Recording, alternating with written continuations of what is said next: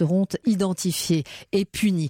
Dans ce contexte, un mois après les attentats de Paris, de très nombreuses entreprises ont déjà renforcé leurs dispositifs de sécurité, que ce soit les centres commerciaux, les boutiques de luxe et même les hypermarchés. Ils avaient déjà des plans alerte rouge, mais là, on est vraiment monté d'un cran et ces mesures semblent parties pour durer. Vous avez enquêté pour Europe 1, Elisabeth Assayac. Cette surveillance de chaque instant, elle est vraiment entrée dans notre quotidien. C'est simple, tous les tabous sont levés. Tabou des caméras, tabou de l'omniprésence de vigiles.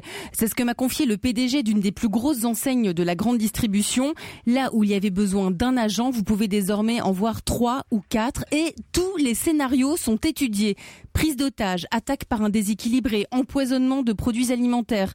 Euh, du côté des entreprises de sécurité, la demande a augmenté de 20% en un mois, nous confirme ce patron.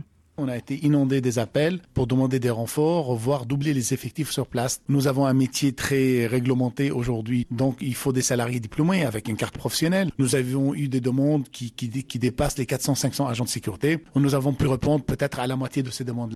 On y voit clairement dans le discours de ces patrons qu'il y avait le monde d'avant et qu'on est passé dans le monde d'après en matière de sécurité.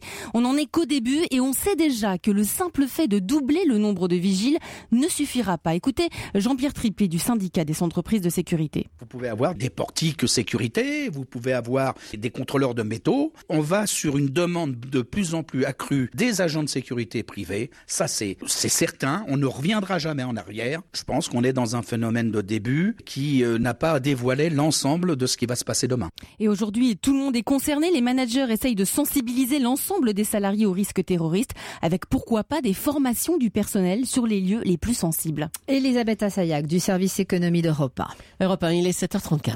Le sourire de ce matin, c'est celui de Jean-Baptiste Grange. Le skieur français a décroché hier soir la médaille d'or au championnat du monde de slalom sur les pistes de Beaver Creek dans le Colorado. Le skieur de Valois, âgé de 30 ans, est